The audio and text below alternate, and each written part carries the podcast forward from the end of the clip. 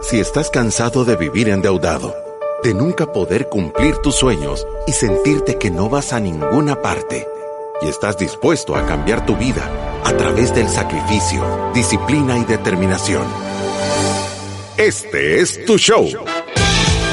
Finanzas para Todos de Fisherman con Alfredo Escalón y Marilú de Burgos, a donde te daremos la receta de la vacuna que cura la pobreza te mostraremos que puedes eliminar tus deudas y vivir tus sueños. El Salvador, este es tu show. El show que ha cambiado miles de vidas y familias. Desde la cabina del Centro de Soluciones Financieras de Fisherman. ¡Empezamos!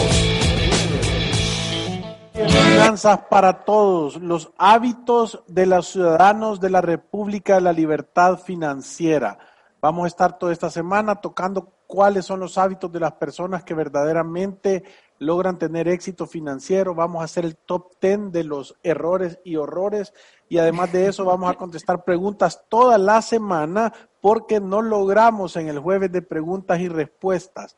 Ahora el jueves de preguntas y respuestas lo vamos a, poner las mejores preguntas. ¿Qué tal Marilu? ¿Cómo estás? Bien. Eso me parece una súper buena idea. El jueves de preguntas y respuestas vamos a poner las mejores preguntas o las que más de verdad van a tener como ese componente de enseñanza, aunque todas tienen, yo les digo, todas las preguntas, en todas se aprende se aprende un poco, pero el jueves de preguntas y respuestas podemos seleccionar eh, eh, algunas para hacer ese programa mucho más dinámico, pero sí, vamos a estar todos los programas, que ya tenemos algunas semanas de estarlo haciendo, contestando un poco de las preguntas porque tenemos demasiadas acumuladas. Sí, y a mí algunas veces me dicen que por qué me acerco tanto a la cámara y es porque no veo, es por mi, es lo cerca que estoy de la pantalla es de acuerdo a la graduación de los anteojos que tengo puesta. Fíjate que Marilu, tal vez contamos un poquito acerca de las redes sociales. ¿Lo puedes ver vos o querés que lo diga yo? No te oigo, Marilu, te quedaste trabada. Qué terrible esto del Internet. Bueno, em, estamos el día de hoy. El reporte de las redes sociales dice que tenemos 28.918 seguidores y 673 mil podcasts y live streams. O sea, hemos crecido en la red de eh, Spotify, tenemos 6.192, 12.185 seguidores en Facebook, 5.478 en Instagram. Nos tienen cerrada y bloqueada la cuenta de Twitter, no entendemos por qué. Eh, y luego después tenemos 884 en LinkedIn y 1153 seguidores en nuestro canal de YouTube. Sentimos que son un montón, puede ser que sean pocos, pero nos son un montón. Son un montón. Vea que me estaba fallando el internet, lo que estoy pensando es que es mi computadora. Porque Te en cualquier trabada de nuevo. Sí, pero lo que queríamos era darle las gracias a los oyentes. Yo no sé si usted ya lo dijo, de verdad todas las personas que nos escuchan a través de la club, a través de Spotify, a través de iTunes, Deezer, Facebook Live o YouTube. Le damos las gracias por dedicarle tiempo a este programa y por mandar sus comentarios y sus preguntas que cada día lo enriquecen más. Y también gracias a todas las marcas que se suman a esta labor de la educación financiera de verdad que creo que hay espacio para un montón de marcas más que en el camino se van a venir sumando a esta gran labor. O sea, nosotros estamos convencidos de que podemos cambiar la economía si estamos educando una familia a la vez y nos han acompañado en esta gran labor porque en realidad sí nos acompañan eh, AFP Confía, Banco Atlántida, Resuelve y Vía Pernal. Y con eso empezamos este programa, esta semana de los hábitos. Sí, es semana de hábitos. O sea, si usted tiene estos hábitos, está, es o está a punto de convertirse en ciudadano de la República Libertad Financiera. Si usted no tiene estos hábitos, lo que le vamos a decir es cómo matarlos, los malos que tiene, y cambiarlos por los hábitos de los ciudadanos, ¿verdad? Pero vamos a empezar esta parte, esta sección del programa con, eh, vamos a sacar un poquito de, preguntas y respuestas que tenemos en el horno que se nos están acumulando eh, y lo vamos a, yo le leo la primera. El primero dice, dale. ¿después de cuánto tiempo los acreedores inician un proceso judicial de embargo o similar? Bueno, depende de un montón de cosas, ¿verdad? O sea, eh, no, no hay una fecha estimada, tiene que ver con las políticas del acreedor y obviamente tiene que ver con las y con, y con el tipo de préstamo que es. Hay una gran diferencia en tener una tarjeta de crédito en mora a tener un crédito hipotecario en mora, ¿verdad? O sea, el respaldo de la garantía obviamente te pone en una situación eh, si vos tenés tu casa en mora y, tenés eh, equity, o sea, ya, ya has pagado, ya tenés parte de la casa, es tuya, eh, obviamente tenés que buscarte más o, ver cuál es la mejor manera de pagar y ponerte al día. si vos no tenés nada más que, si sos un empleado independiente y no te pueden cobrar o has perdido el trabajo, entendés lo difícil que es aunque hagan el proceso tiene que ver también con el monto. El, proceso de embargo judicial es igual, debes 10 dólares o debes 5 mil dólares o 500 mil. Entonces, obviamente, eh, el banco va a estar más preocupado por recuperar montos más altos más rápido que dinero pequeño. No es que no lo van a hacer, ojo, no es que no lo van a hacer, eh, pero, pero sí es algo que hay que ponerle atención y, hay que ver exactamente cómo es lo que, o sea, cuál es el proceso y estar en comunicación con el banco para entender qué es lo que va a pasar, ¿verdad? Pero yo, yo te diría, eh, David, también quizás para ir ordenando un poco las ideas, si nos estás haciendo esta pregunta es porque tú estás en mora con tus obligaciones, o sea, tenés un par de meses de atraso. Y cuando tú tenés un par de meses de atraso, eh, para empezar, nosotros siempre tratamos de dar un mensaje de esperanza, o sea, si es un atraso de verdad porque se te ha salido de control la situación, porque has perdido tu capacidad para cumplir con tus obligaciones, has tenido un accidente, una enfermedad, una pérdida de trabajo, problemas con tu empresa o tu cónyuge, cualquiera que sea la situación, uno deja de pagar una obligación porque ha perdido la capacidad de cubrirse la vida digna y mantenerse al día con esos pagos. ¿verdad? Uno, o sea, si lo haces de forma contraria, tú dejas de pagar las tarjetas porque ya te gastaste el dinero y ya te dio pereza seguirlas pagando, entonces lo que es es que sos un pícaro. En caso contrario, lo que sos es una persona que está atravesando un momento complicado y esos momentos complicados siempre tienen una solución. De verdad, muchas veces es más fácil la solución de lo que uno se imagina porque es cuestión de prioridades. O sea, número uno, yo te diría, hacer tu presupuesto de subsistencia. Hemos dedicado programas enteros al presupuesto de subsistencia, casa, comida, medicinas, transporte y la educación de tus hijos. Eso va antes de pagar cualquier cosa. O sea, uno no toma la decisión de mantener al día la tarjeta, pero no pagar la luz de la casa, ¿verdad? O seguirse manteniendo al día, pero prestando más dinero a los bancos. Entonces, eso es número uno. Sí, es que eso no es una salida.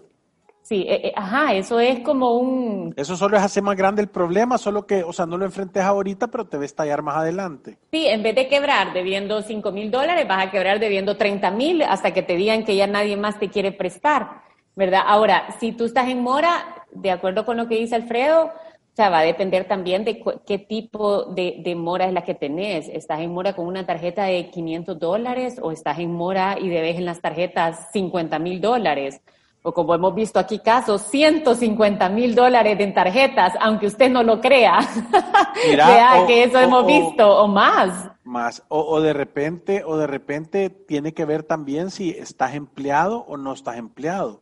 Sí, ahora eso no tiene que ver, eso no tiene que ver en cuándo va a empezar el proceso judicial. Ah, bueno, puede, puede que tenga que ver porque, ahí dicen, este, pues, le podemos ir a embargar el sueldo. Es correcto.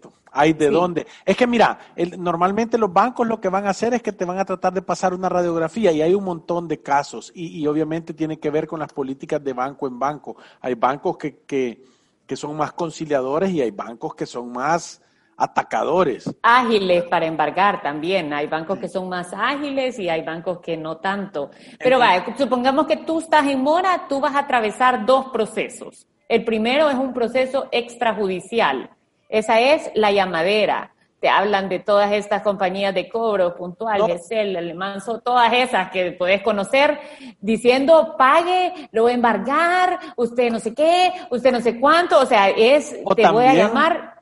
Ajá. O también, Marilu, la que te dicen, solo de 100 dólares y no se preocupe porque con esto va a tener opción de refinanciarse y te, casi que te dan una esperanza que si pagas 100 dólares y ahí vas a dejar los 100 dólares que solo te los aplican a intereses, ¿verdad? Y no te re resuelven nada.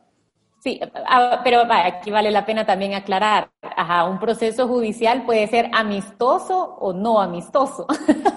puede que te llamen para decir, mire, eh, fulanito, ¿qué te pasa? ¿Por qué no estás pagando? ¿Cómo podemos hacer? Mire, póngase al día, sus obligaciones, no sé qué, esa es una forma de cobro. Estás en un proceso de recuperación extrajudicial. Quieren recuperar tu cuenta o recuperar tu, mora. Y hay uno no amistoso que es, manden ahí todos los jinetes del apocalipsis a hostigar a la gente para que tengan tanto miedo que vengan a pagar, ¿verdad? Y, y, y es, y es el problema de eso, es que probablemente van a ir a abrir otro hoyo porque se van a quitar ese, es, es como tener una espina dentro del zapato. Entonces, lo hacen tan doloroso que tú no importa si te vas a quitar los zapatos y vas a tener que caminar descalzo el resto de tu vida. Pero, pero lo, que te quiero decir es que el, el, gran problema de eso es que nosotros hemos visto gente que está con los bancos, que en realidad no hay mucho que puedan hacer y van a sacar un préstamo con un usurero para ir a pagar al banco, a donde ponen de garantía las rodillas. Sí, es cierto. Pero aquí yo creo que en ese proceso de extrajudicial uno tiene que tener de verdad eh, un gran cuidado porque tiene que aprender a detectar prácticas abusivas que son bien comunes también. O sea, e, ellos no te pueden estar amenazando ni a ti ni a tu familia, no te pueden estar hiriendo la dignidad. O sea, a veces yo he tenido empresas donde llega el cobrador a recepción y desde ahí se pone en una prepotencia a gritar el nombre del deudor y a decirle a la recepcionista que se lo tiene que llamar. Eso al final, o sea, lo que pasa es que estas cosas cuesta un montón documentarlas para hacer un reclamo formal, pero hay que hacer esa labor porque ese cobro abusivo, uno de verdad tiene que pararlo. Es que. Tiene que pararlo. Nosotros hemos visto, es que nosotros, Alfredo, cuéntele un poquito de lo que hemos visto sin decir los nombres, porque me imagino que si los decimos nos van a llamar en los 10 minutos diciendo, uy, ¿por qué dijeron todo eso? Pero hemos visto cosas increíbles en este tipo de proceso. Mira, no, nosotros tenemos cajas de pruebas documentadas de prácticas abusivas de instituciones financieras. Sí. Nosotros vimos una de con un megáfono adentro de su pasaje gritándole el cobrador. Sí.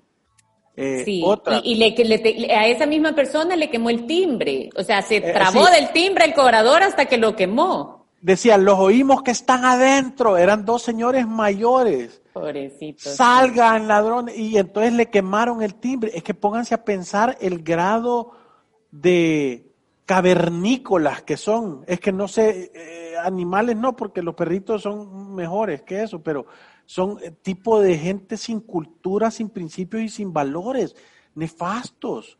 O sí, sea, yo, como que son, también. o sea, mafia. Sí, otro caso que vimos fue Espérate, también de... no, y el que se fueron a meter, porque creían que era la casa y se fueron a meter a la casa esta, y que los agarraron y los amarraron a los cobradores, los vigilantes.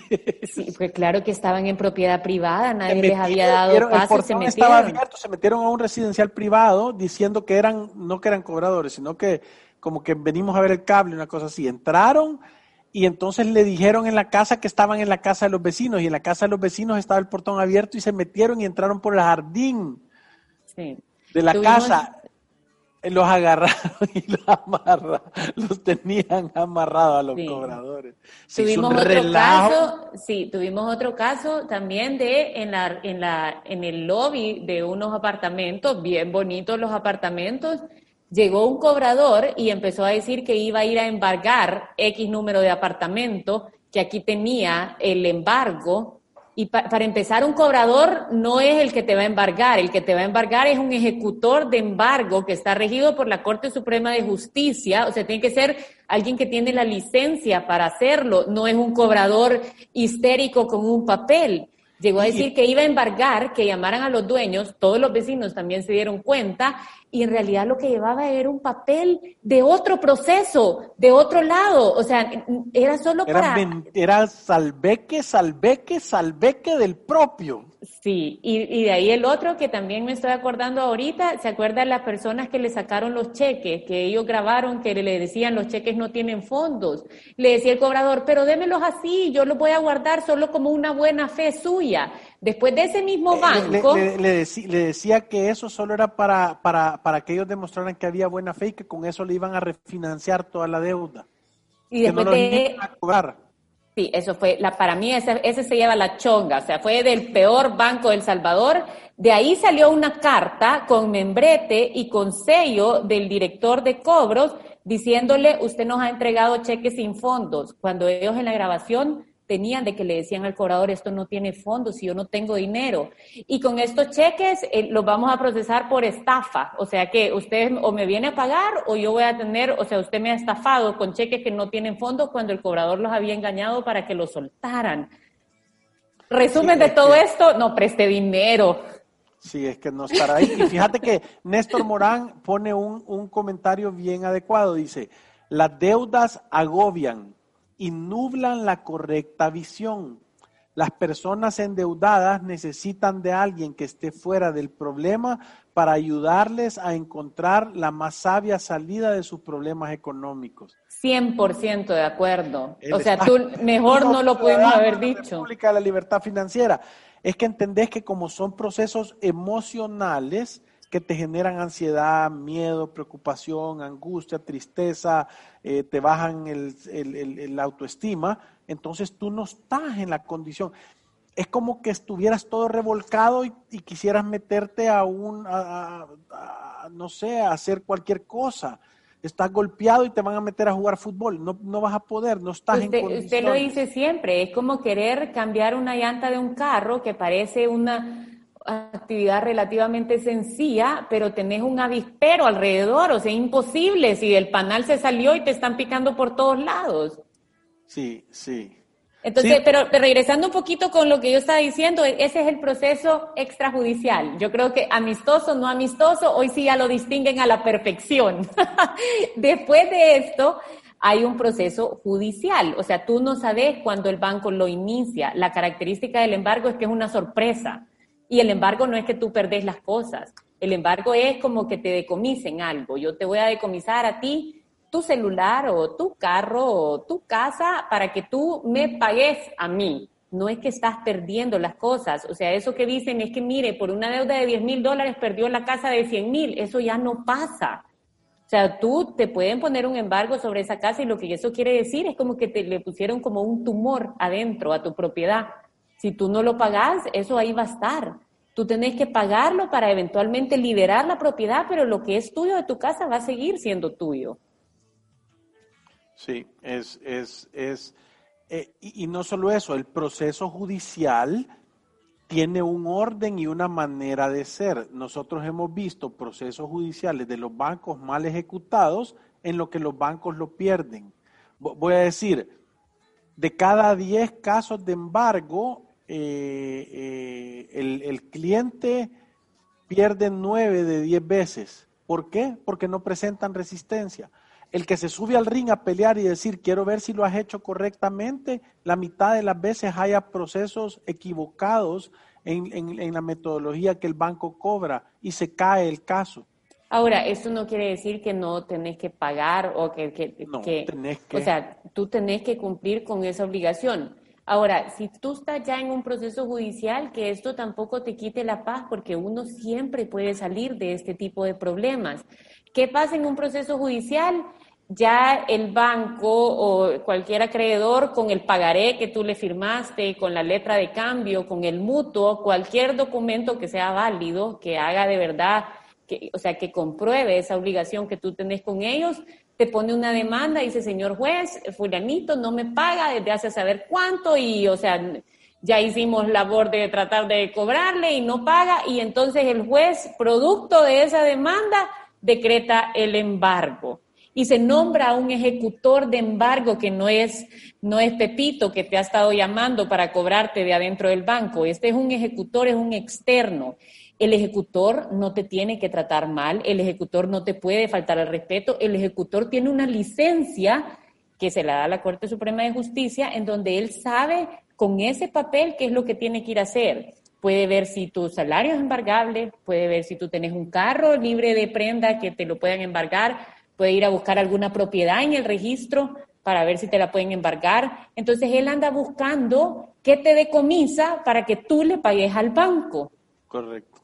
Entonces, en ese proceso, em, ya cuando hay un embargo que es sorpresivo, o sea, a ti lo que te va a llegar es, o sea, ya, ya, ya te embargaron algo, ¿verdad? Y tú en ese momento lo que puedes hacer es pagar la deuda o de tu salario te van a estar decomisando una parte de dinero, que aquí vale la pena aclarar lo del salario, Alfredo. ¿Cómo es que se embarga el salario? Porque muchas veces las personas se asustan. Mira, los dos primeros salarios mínimos son indembarcables. Quiere decir que si vos ganás abajo de 600 dólares para abajo, no te pueden embargar nada de tu salario.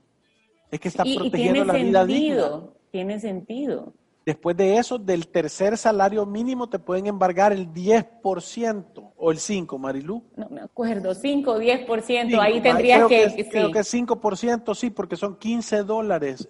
si vos ganas 900 dólares y te están embargando, 15 dólares te pueden quitar. Segundo, o sea, 10% del, del segundo salario mínimo y así va subiendo hasta un máximo de 2.500 dólares eh, cuando estás de arriba de 2.500 dólares te pueden embargar hasta el 25% de tu salario. Sí, es una tabla. Eh, eh, hay diferentes, o sea, se discute un montón, a mí me han contado los abogados que hay como diferentes... Juzgados que tienen diferentes criterios. Criterios para aplicar la tabla que está en el, en el Código Mercantil, ¿verdad? Sí, y, y, aún así, yo lo que quiero decir es que, vaya, si a vos te están embargando el 25% y le escribís una carta al juez y le decís, tengo cinco niños, que ya nos ha pasado, y, y, el colegio y la comida y aquí y allá, y de verdad no puedo eso, el juez puede cambiar la cuota.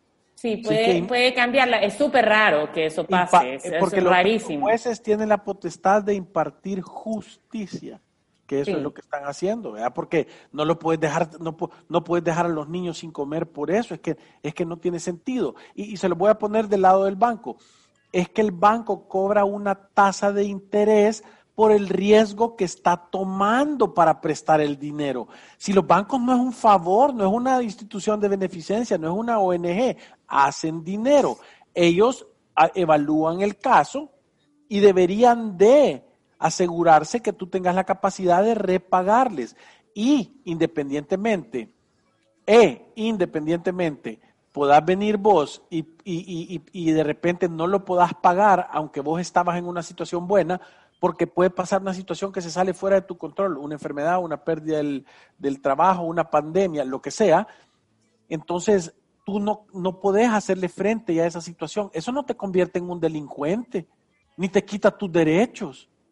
Eso simple y sencillamente es, se equivocaron. Es como en una panadería se cae el, pan, se quema, se, se, se pierde masa, quedan cosas arruinadas en los moldes, hay desperdicio la insolvencia es el desperdicio del negocio de los bancos. Va, a suceder.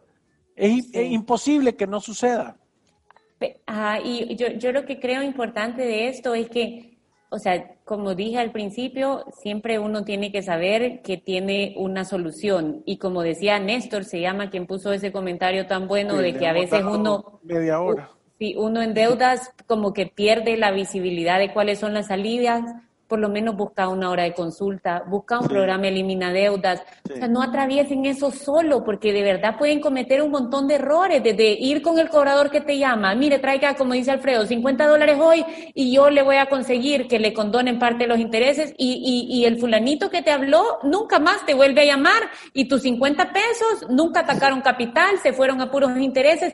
O sea, busquen asesoría, pero eso les da quizás una buena idea de cuándo es un proceso extrajudicial y cuándo empieza un proceso judicial que, que, puede que haya empezado y tú no te has dado cuenta que eso va avanzando. Y puede ser tan rápido como a los tres meses, seis meses, nueve meses o un año, ¿verdad? Sí, más. Roberto, Melgar, Roberto Melgar dice, Alfredo Marilú, saludos. Una pregunta, mi fecha de pago del préstamo personal, esta es buena, Marilú.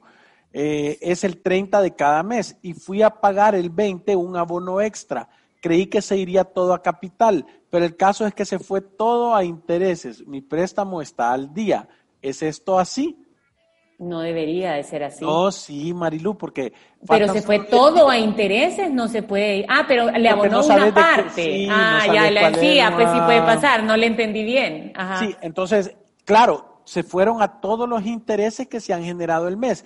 El 30 que pagué es, casi que todo lo que pagué se va a ir a capital y ahí se recompensa. O sea que en realidad por eso es que nosotros siempre decimos, no importa cuándo pagues. Obviamente diste algo extra, mantenete pagando los 30 tu cuota normal y mete extra todas las veces que puedas.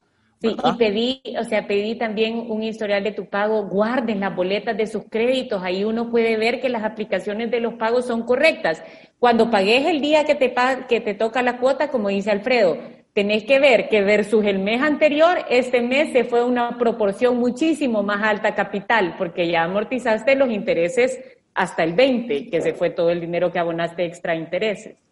Gilberto López dice, yo no tengo deudas, pero tengo quejas del BAC. Cobran 50 centavos por cada retiro de efectivo que haces de sus cajeros. Si el cajero no es, no está en una agencia y si está en una agencia te cobran casi unos 50 después de la cuarta transacción, aunque sea solo la consulta de saldo. Pero busca otra opción. Sí, cambiate de banco. Sí, porque yo tengo, o sea, bueno, yo manejo dos, con, tengo una con Banco Atlántida, obviamente, como lo iba a recomendar si no los he probado, y tengo una con Banco Cuscatlán. Con esos dos bancos yo me siento cómoda. o sea, la verdad es que yo le conté, vea, que hasta con la pandemia de Banco Atlántida me habló el ejecutivo que solo tiene mi cuenta y me preguntó que qué tal. Y me encanta eso porque yo digo, todavía tienen como ese sentido humano de que no solo el cliente que presta es bueno, sino que uno también de cliente normal existe. Entonces, sí, yo te diría, si no estás contento con la relación, cambiala. Sí, y con esto vamos a ir a una pausa comercial y luego leemos un poquito más de comentarios para sacarlos.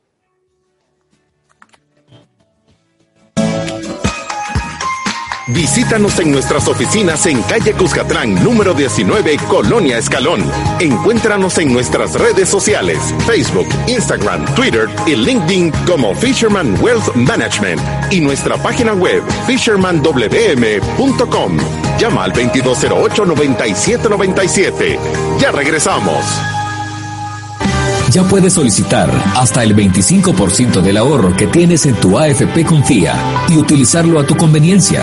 Pueden acceder a este beneficio hombres mayores de 54 años y mujeres mayores de 49 y con al menos 10 años de cotización. Disfruta de este y otros beneficios de ahorrar para tu futuro. Conoce más en www.mianticipoconfía.com. AFP Confía. Ante los desafíos, los salvadoreños siempre sabemos salir adelante. Sin importar las dificultades, mantenemos firmes nuestros sueños. Es momento de levantarse y transformar nuestros ahorros en oportunidades.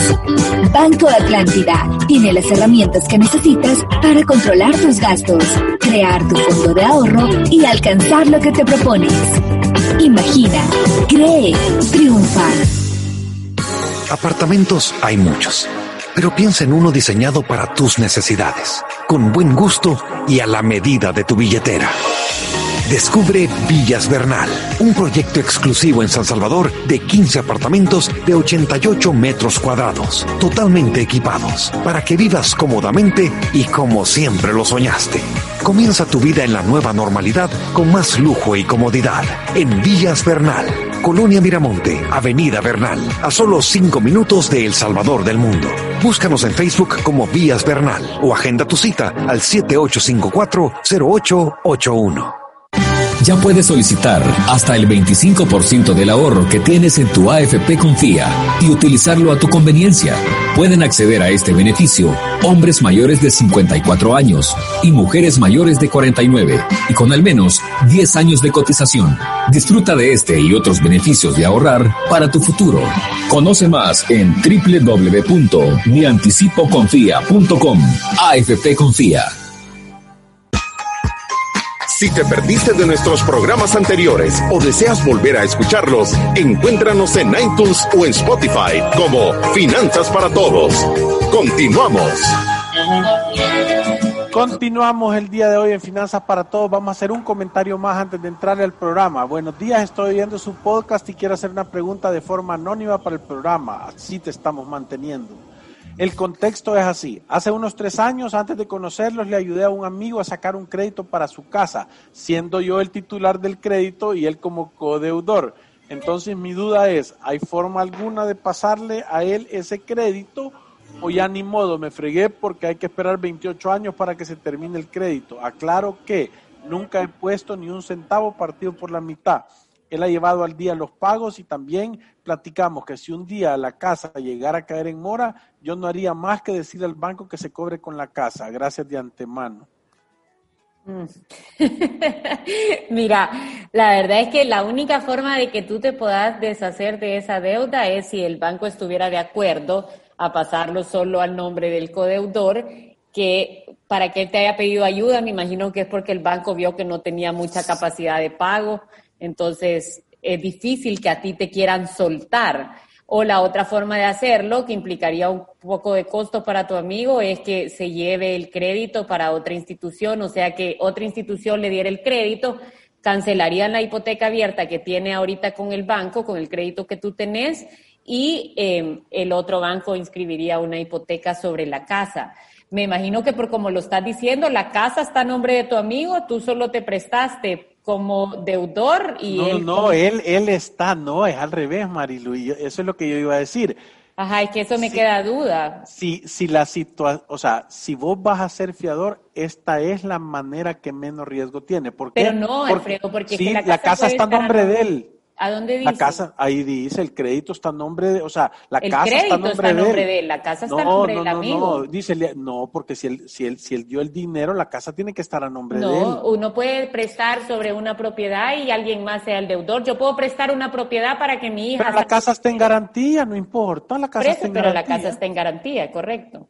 Pues sí, eso sí, hay una garantía real. O sea, lo que te quiero decir es de que independientemente, la diferencia va a ser que va a estar en un proceso de embargo o no yo, yo si, si, si, el préstamo se tomó para comprar la casa, la casa debe estar a nombre tuyo. Si no está a nombre tuyo, tú tienes primera hipoteca sobre esa casa, ¿verdad? El banco tiene primera hipoteca sobre la casa. Sí, pero lo que te quiero decir es de que si él deja de pagar el que, que, si el, el, dueño del crédito deja de pagar el crédito, el banco lo que va a hacer es que va a ir detrás de la casa. Sí. Y el que va, el que termina perdiendo es el que ha puesto todo el dinero, que es el codeudor. Pues sí. Eh, pero es correcto, o sea, creo que estamos confundidos. Yo lo veo así, y que quizás no, lo explica bien, pero eh, creo que estamos confundidos en lo que estamos hablando, porque yo lo veo así. La casa está a nombre del amigo, y él... No sé. por eso, no lo dice, pero así lo pienso yo, por eso era mi respuesta. La casa está a nombre del amigo y él se ha prestado para que en el banco le prestaran dinero para comprar la casa y que le pusieran la casa como garantía. Ahora sí estoy de acuerdo con Alfredo que dice es la mejor forma de quizás hacerlo porque a diferencia de muchos fiadores que solo prestan su nombre y no hay nada atrás de los créditos de consumo para garantizar esa deuda, tu amigo tiene la casa que garantiza esa deuda. Ahora, no es tan fácil como decirle al banco, ahí está, cóbrese con la casa, ¿verdad? Ellos van a querer que paguen y que paguen, que paguen y, a, nosotros no lo vemos tan importante, pero para un montón de gente es importante, o sea, tu récord crediticio lo vas a perder en el proceso y por supuesto que te van a llamar para un proceso extrajudicial, te van a pedir que pagues, que pagues, que pagues. Yo sí tratara por todos los medios de que esa deuda sea de una forma ordenada, o sea, la casa es de tu amigo, la deuda debería estar a nombre de él y si él incurre en un poquito de costos, es mejor que tú correrte el riesgo por un plazo tan largo por 28 años más de que él esté haciendo los pagos al día. No sé usted cómo lo mira, Alfredo. Ahora, si la casa está a tu nombre, todo lo que él está pagando te está quedando a ti legalmente. O sea que el preocupa, o sea, entre más tiempo pase pagando, él debería estar más preocupado de eso. Ajá, o sea que ahí fuera como si tú le vendiste el derecho de la casa, el famoso derecho de la casa, que es que la propiedad está a nombre de alguien más y vos solo haceme el favor de pagarme la cuota. Que eso nosotros quizás tenemos ratos de no hablar de eso. No compre usted el derecho de una casa. O sea, si usted lo que le alcance para comprar el derecho de una casa, mejor espérese a que esté en una posición financiera más sólida, que usted de su prima, que la casa salga a su nombre y si quiere ponerle un crédito hipotecario porque lo necesita, que pueda tener un crédito hipotecario a su nombre. Pero eso yo a veces veo ahí en OLX o en Marketplace. Vendo el derecho. Vendo derecho de casa. O sea, deme 10 mil dólares y manténgase pagando la cuota que está a mi nombre.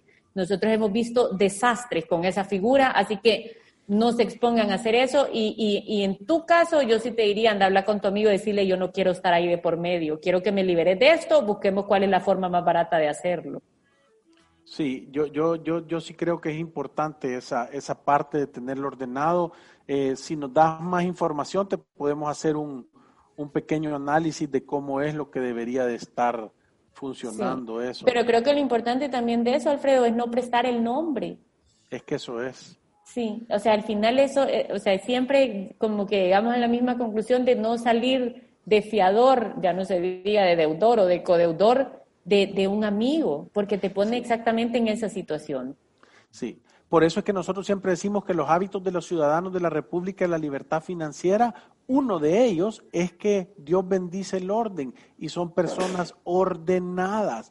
Es que la, respuesta correcta es, mira, me puede servir de fiador para, puedo, sacar un crédito, puedo poner mi casa, tu nombre y hacer eso. La respuesta es decir, si no te lo están prestando a vos, quiere decir que tú no estás en la capacidad de hacer eso, de tener esa casa. Entonces no querrás vivir arriba de tus expectativas o de tu capacidad y ahorrar ese dinero. Y cuando tengas bastante, entonces anda a una buena prima y que te presten el dinero a vos. Porque es diferente ir a dar, ir a prestar un préstamo en que vos vas a poner la mitad del dinero del valor de la casa, a ir a decir, mira, financiame el 90% o el 100%, ¿verdad? A 30 años. Y quizás ahí también, o sea, si, si decirle que no a alguien que le está pidiendo ser su fiador le puede costar la amistad, o sea, de todas maneras, cuando no te pague el préstamo, se va a pasar llevando la amistad. Lo único bueno de eso es que no vas a salir con una deuda después de ese tropezón. No, y yo no, mira, yo, yo siempre digo de que cuando las personas andan buscando ese tipo de, de, de, de, favores o de ayuda, es gente que normalmente se tiene la confianza y, te tiene, te tiene eh, eh, estima o hay una relación. Entonces, creo que si existe la apertura para que te pidan ese tipo de favores, debería existir la apertura para decirle, mira, yo creo que antes de tomar esa decisión, anda Fisherman, te voy a regalar una hora de consulta y ahí vamos a ver si nos aconsejan que yo te preste o que yo salga de fiador. ¿Verdad? Entonces, ya no le estás diciendo tú que no, sino que nosotros te podemos demostrar técnicamente cuál es la manera correcta de de financiarlo, por qué te conviene y por qué no. Entonces deja de ser de emociones. Entonces, y también ya no se lo estás diciendo tú, se lo está diciendo un tercero, como decir, no hagan esta locura. Ya nos ha venido un montón de gente a decir, mire que él quiere que sea fiador y quiero saber ustedes qué piensan. Yo creo que ya saben lo que vamos a decir. lo único que quieren que un tercero mejor se lo explique. Claro, y, y creo yo que así debería de ser, porque dicen que Dios bendice el orden, entonces tú tenés que tener claro, tenés que tener que tener claro que todas estas cosas se deberían de hacer en orden. Cuando, cuando, yo digo, si vos vas a hacer un negocio con un amigo, tenés que ser más delicado porque no solo estás eh, eh, eh, poniendo en riesgo tu, voy a decir, no solo estás poniendo en riesgo tu dinero, sino también tu amistad, que vale muchas veces más que cualquier cantidad de dinero. Entonces yo, yo sí creo que es súper importante tener ese orden de no, de tener un, claridad. A mí, a mí, fíjate que en la Biblia dice ahí que, que si tú prestas dinero a un amigo y recuperas la mitad y perdés la amistad, dice, considerate bien pagado, dice. Entonces, uno solo debería de prestar el dinero que uno no le importa si te lo regresan o no. Si alguien viene y te dice, mira, yo te préstame 100 dólares y vos decís, no, 100 dólares no puedo, pero te regalo 10 y ahí si me los puedes pagar, pagámelo y si no me los pagas, no importa, entonces eso hace. Y se nos acabó el tiempo, Alfredo. Uy, qué barbaridad, ¿verdad? Bueno, estamos, recuérdense que ir a través de la vida sin una planificación financiera es un acto de genuina locura. Este fue el programa 491. Estamos en la semana de hábitos de los ciudadanos de la República de la Libertad Financiera. Nos vemos el día de mañana a la misma hora y en el mismo canal. Gracias, adiós.